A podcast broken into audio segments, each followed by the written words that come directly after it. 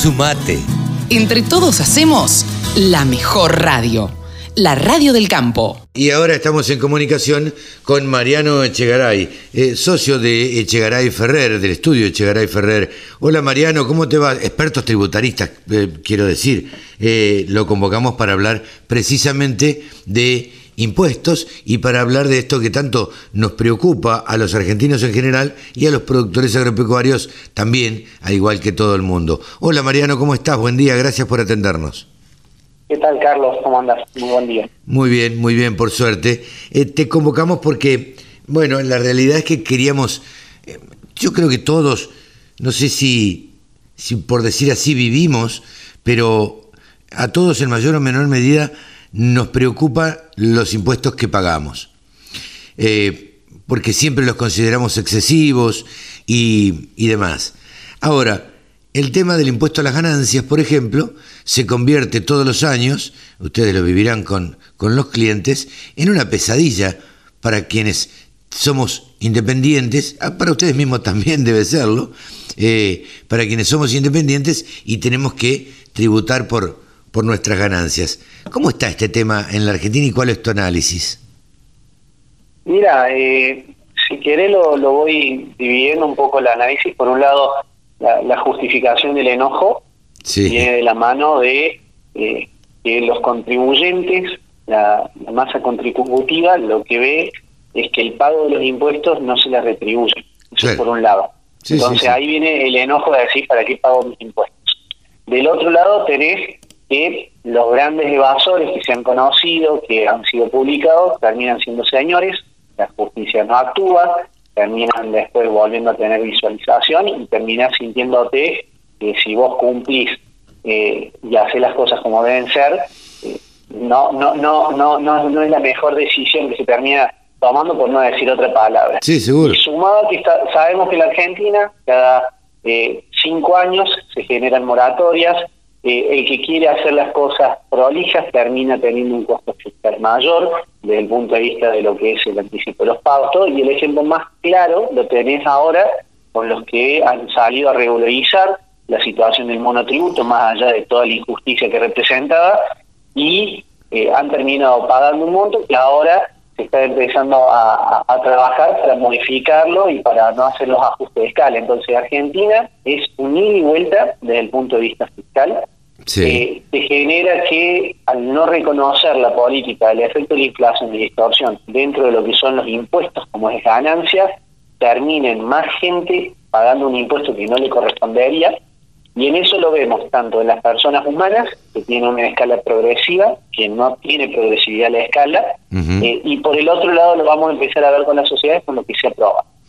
Para el lado de lo que es el empresario organizado común y personales, totalmente discriminado en la matriz fiscal, porque vos ves que todos los beneficios están apuntados a los empleados en relación de dependencia y se olvidan sobre la misma escala, sobre las mismas deducciones, también tenemos los autónomos, los independientes, los están organizados como unipersonal. Claro. Que hoy en día un trabajador en relación de dependencia tiene ingresos dos veces más que un emplea, que un, eh, unipersonal sin pagar impuestos a las ganancias. A ver, a ver, eh, esto es importante repetirlo, eh, me parece y reafirmarlo, porque eh, hasta pareciera injusto, ¿no es cierto? Totalmente. Un, un, empleado en relación de dependencia con un, con un independiente, la diferencia que hay. Totalmente. Nosotros, a ver, el, el, acá lo que tenemos que dejar claro y no es un reclamo hacia los trabajadores en relación de dependencia que tengan un beneficio, al contrario, no, no. ahora que tengan ese beneficio. El reclamo es que se olvidaron del trabajador autónomo. Claro, sí, sí, del gasista, del plomero o nada, el que tiene una consultora, digo. Totalmente, a ver, y cuando nos olvidamos de ese, de ese tipo de, de, de, ese tipo de trabajadores, tenemos por un lado los que son organizados como responsables inscritos, que están en el infierno porque pensás que un, a, una persona que tenga un eh, casado con dos hijos, si tiene un ingreso mensual superior a 62 mil pesos, empieza a tributar ganancias.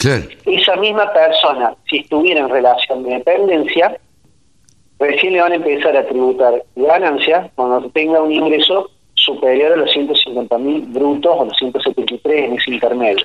Ahora, si nosotros lo vemos, ese mismo trabajador eh, soltero, empieza a tributar ganancias arriba de 40 mil pesos. 40 mil pesos, claro. 40 mil pesos. Y si lo vemos desde el punto de vista soltero en relación de dependencia, es exactamente el mismo nivel de ingreso que el casado. Entonces, de 250 mil pesos. Entonces, ahí tenés vos que tenés un, un desfasaje dentro de la misma estructura de la ley por darle beneficios a un sector y no extenderlo y generalizarlo al resto. Eh, pensó también, Carlos, que cuando nosotros hablamos de la escala del impuesto a la ganancia, para llegar a la escala máxima, es decir, cuando empezamos a llegar arriba de, para los que estamos liquidando ahora ganancias del 2020, el tope de 362 mil pesos, a partir de, esa ganancia neta empezaba a tributar la escala del 35% sobre el excedente. Nosotros eso lo comparamos con el 2001, que eran, o 2002, que eran 120 mil dólares, para empezar a tributar la escala máxima tenemos que estar hablando arriba de 10 millones de pesos, considerando el tipo de cambio oficial en diciembre.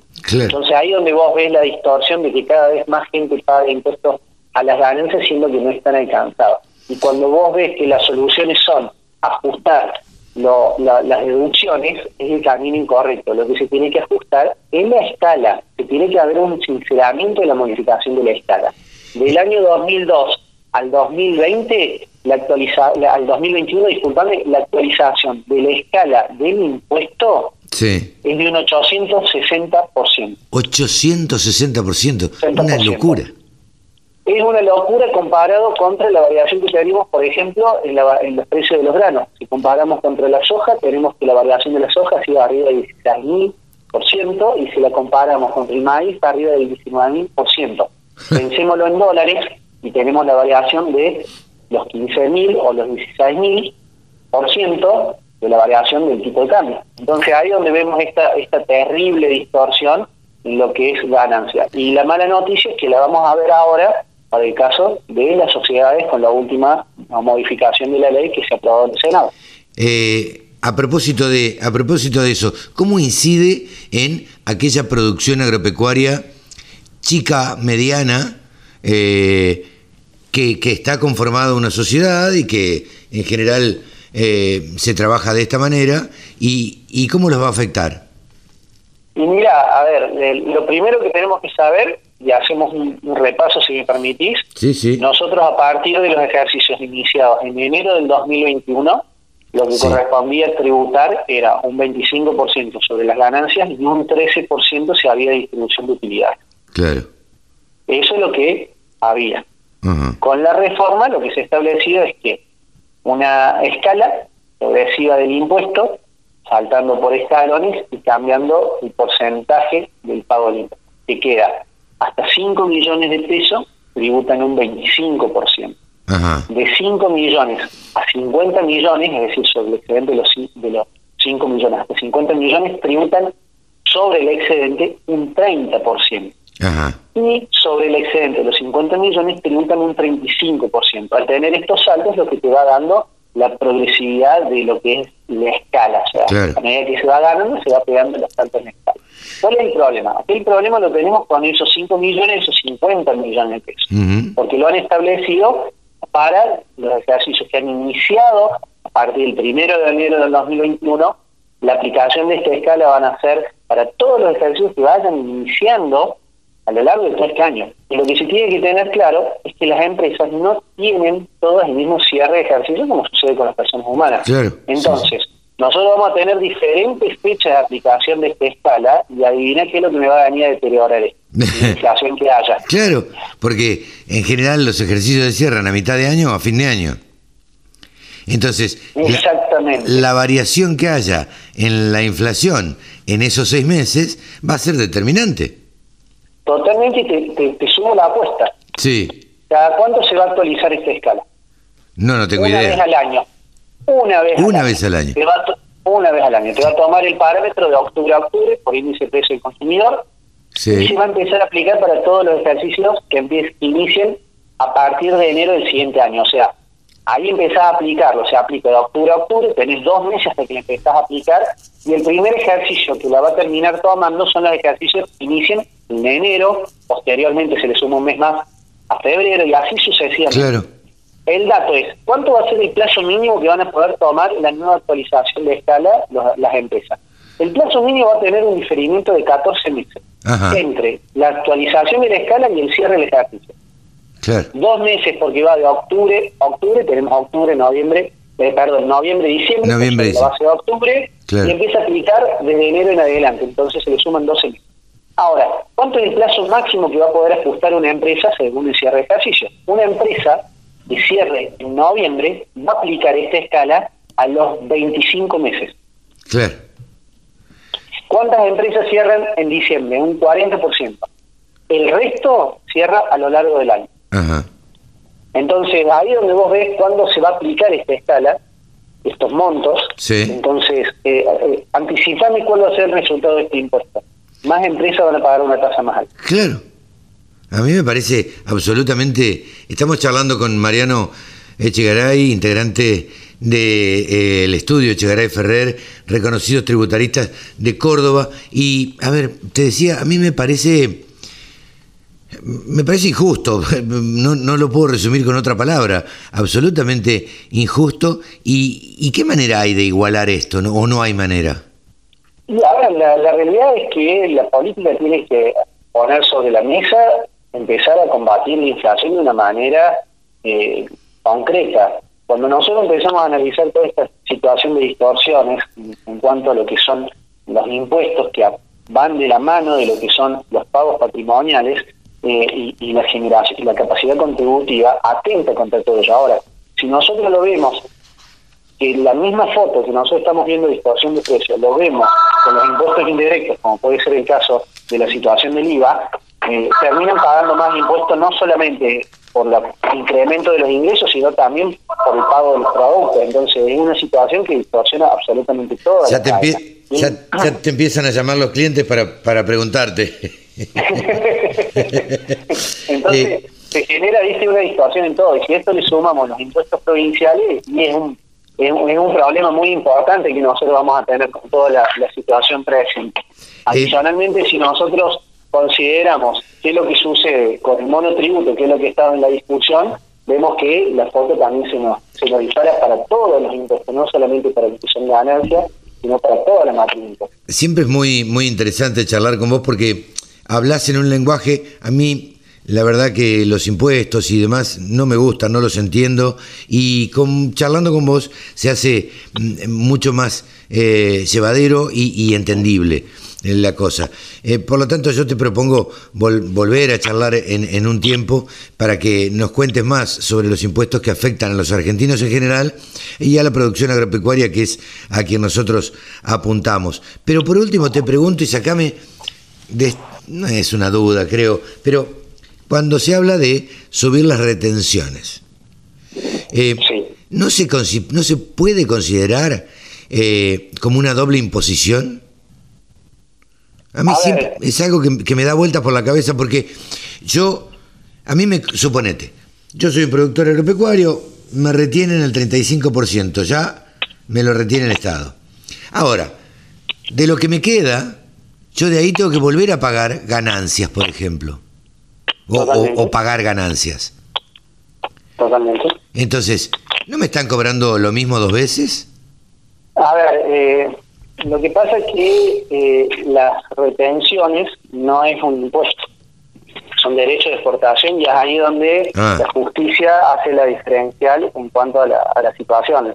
La realidad del productor es que paga muchísimos impuestos y la rentabilidad que le termina quedando sobre su actividad se disminuye a, un 10, 15% dependiendo de los saldos inmovilizados que tengamos. Sí, claro. Fíjate que cuánto es el precio que tenemos hoy si tomamos de referencia los valores de Chicago y cuánto es lo que le termina quedando al productor si lo quiere convertir en dólares. Sí, Estamos viendo precios de 580, 560 y el productor le rinde 200 dólares. Claro. Si lo quiere, se quiere pasar a, a, dólar. Sí, sí, sí. en el medio la participación del Estado se lleva toda esa, esa renta y la situación es que la participación del Estado va de la mano de ningún esfuerzo productivo, ningún riesgo. No, no, no, bueno. nosotros tenemos que poner sobre la mesa. Esto, Al se le cuestiona la rentabilidad y no se mide el riesgo que tiene el negocio. Esto, eh, claro, es lo que es lo que nadie tiene en cuenta y lo que lo que yo creo que la política no entiende, o los políticos, mejor dicho, no la política en general, sino los políticos eh, en particular, que en general los políticos tienen la característica, de, esto es una opinión personal, ¿no? Eh, y que corre por mi cuenta. Los políticos en general, digo, han vivido del Estado toda la vida, eh, no han pagado un sueldo, no han tenido una pyme, no han tenido una empresa, eh, no han sufrido el hecho de tener que aportar capital, el hecho de sacar plata del bolsillo y, ponerla porque este mes tengo que pagar los sueldos y no llego. Eh, nunca han sufrido eso y se arrogan el derecho de, eh, no sé cómo decirte, de hacer una ley que nos incluya a todos y nos perjudica a todos y que a ellos no los va a perjudicar o, no, no, les va a importar. Eh, y sin embargo, eh, se arrogan ese derecho, digo, sin haberlo vivido, sin haberlo, sin conocerlo siquiera. Y el tema es que, más allá de, la cuestión política, es que todo el tiempo se quiere trascender a través de modificaciones y tiene que estar arriba de, lo que es el tapete. ¿A, qué es lo que voy? Cuando se habla de, organizar sistemas tributarios, fíjate que siempre se hablan de reforma. Claro. Ahora están ahora son los mismos, eh, el mismo poder legislativo, fue el que aprobó la modificación del monotributo, que fue un mamarracho, y los diferentes colegios, los diferentes colegas, la opinión pública, todo el tiempo estaba marcándole que era un mamarracho lo que se estaba haciendo, y cuando se leía la ley sabíamos que íbamos a tener esta cuestión de, la, de lo retroactivo en el monto que se iba a reclamar, y hasta la misma oposición sale a, reclamar como si fuera una novedad y ellos mismos fue lo que y se probó por mayoría. Entonces, sí, claro, claro. Entonces, hay un desconocimiento muy grande de todo lo que ha sido la aceleración y el problema más importante que tiene la Argentina, que desde hace un tiempo esta parte se está poniendo sobre la mesa la situación fiscal, porque lo que genera un contexto inflacionario de una de, un piso de inflación del 50% hace que todos los ajustes que venían durante muchísimos años los sufríamos sean más evidentes. Por ejemplo, vos pensás, Carlos, que en el monotributo, que era un sistema simplificado de inclusión, cuando se generó, era poder captar todos aquellos contribuyentes que estaban marginados del sistema porque no tenían la posibilidad de pagar un asesor, necesitaban generar un sistema transparente, sencillo, autoadministrable, que pudiera incorporar, que pudiera generar un blanqueo en la economía, que mejore la recaudación y empezarlo a, trabajar. Y en su momento fue muy exitoso, pero hoy vos pensás en un monotributo sin un asesor contable es imposible porque el mismo sistema, el mismo Estado te iba poniendo y levantando la vara con las exigencias. Sí, claro. Y si nosotros comparamos quiénes podían estar dentro del monotributo en el año 2002, eran aquella, la escala, la última categoría del monotributo era con ingresos hasta 144 mil pesos anuales. Claro. nosotros eso lo tiramos en dólares, eran 144 mil dólares. claro, en ese año Nosotros hoy vemos la última actualización del, del monotributo, la última escala representa en dólares 22 mil dólares. Claro. O sea, un 15% de lo que era el monotributo en 2002. Ahora, lo único que genera eso que todas aquellas economías, hablando desde el punto de vista agropecuario, por ejemplo, ¿cuántos productores pueden quedar encuadrados dentro del monotributo hoy en día? ¿Cuántas economías regionales, productores del interior, donde no tengan acceso a, un contador, a un asesor, a la ¿cuántos pueden estar regularizados con eso? Ninguno. No, ninguno. Porque el mismo sistema te excluyó. ¿Cuánto representa en camiones de, cuánto representa esa producción del mono, esos montos del monotributo en, en camiones, por ejemplo? Claro, en camiones. En 2002 era eran 26 camiones de soja y uno de maíz. Si no tenías una escala de 250 hectáreas, podía estar dentro del monotributo. Claro. Ahora, ¿cuánto te representa en el año 2021? ¿Cuatro camiones de soja o seis de maíz? Claro. ¿Qué escala puedes tener incorporada? No, no, no, de ninguna manera. La, verdad es que... hace quede excluido. Claro. no le ocurre esto?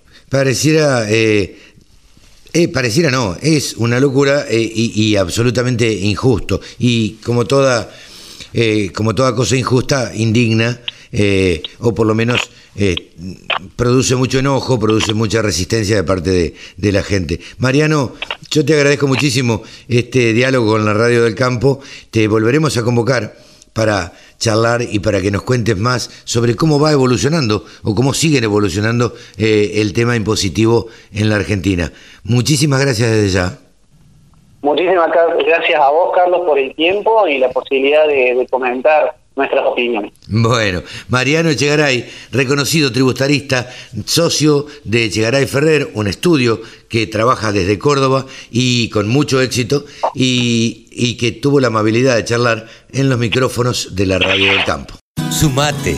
Entre todos hacemos la mejor radio, la radio del campo.